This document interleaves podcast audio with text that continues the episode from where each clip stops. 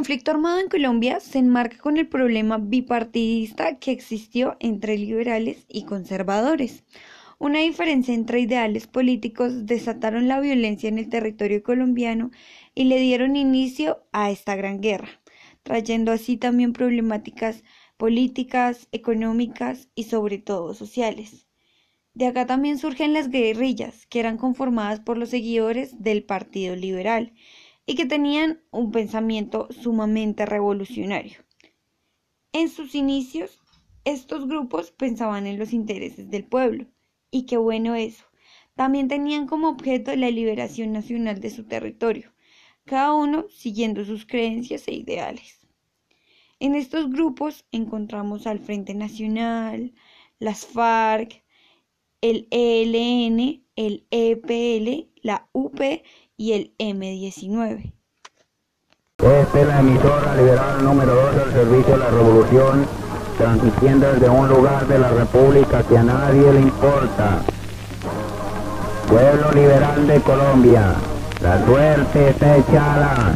No debemos de retroceder un solo instante. Aló, aló, fuerzas revolucionarias izquierdistas de Colombia. Aló, aló, fuerzas revolucionarias izquierdistas de Colombia. Aló, aló, fuerzas revolucionarias izquierdistas de Colombia. La revolución acaba de triunfar en y en Medellín. ¡Viva la revolución!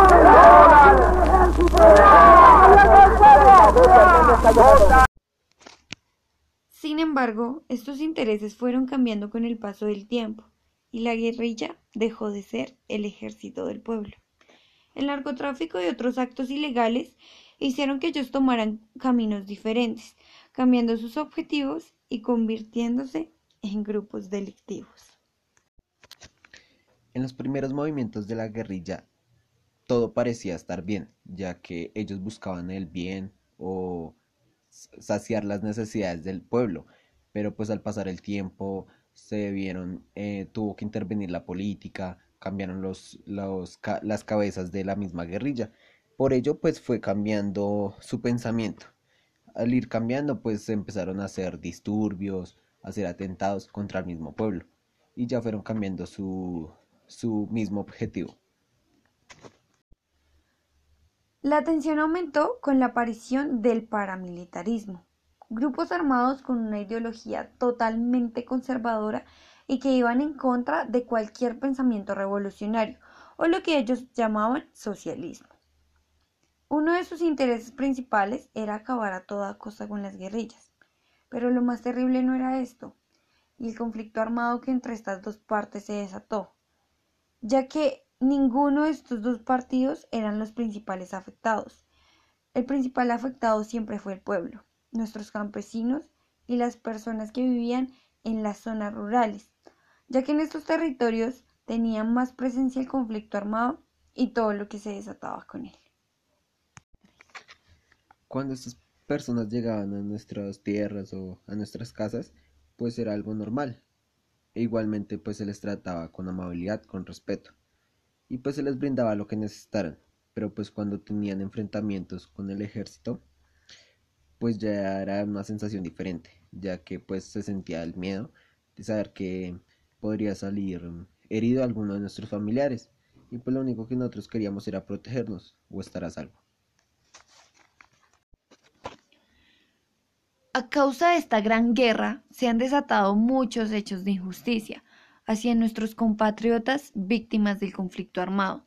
El desplazamiento forzado es una de las muchas injusticias que se han cometido contra ellos, pues obligar a una persona a salir de su tierra, dejar a un lado su vida y sobre todo olvidarse de su hogar para obligarlos a adaptarse a un nuevo entorno y una nueva manera de vivir, donde deben dejar atrás su pasado y lo que en algún tiempo les pertenecía y les fue arrebatado sin razón alguna.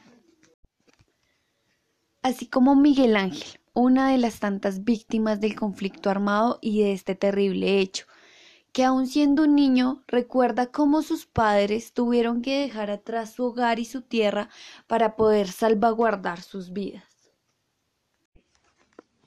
Pues primero fue difícil, ya que dejar nuestras tierras en donde crecimos y donde teníamos nuestra casa fue doloroso, aparte en donde mi papá tenía un trabajo estable y de repente todo cambió.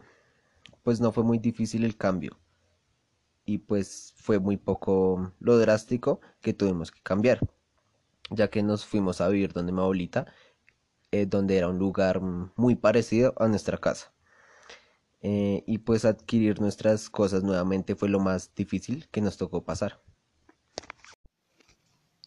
No es solo la historia de él, es la historia de miles de víctimas a las que se les ha arrebatado sus tierras y se les ha obligado a crear una nueva vida, lejos de todo lo que ellos construyeron en algún tiempo atrás.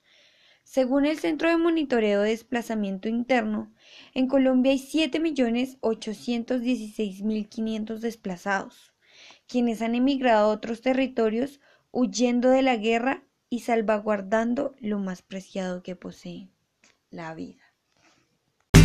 Destrozaron nuestro pueblo.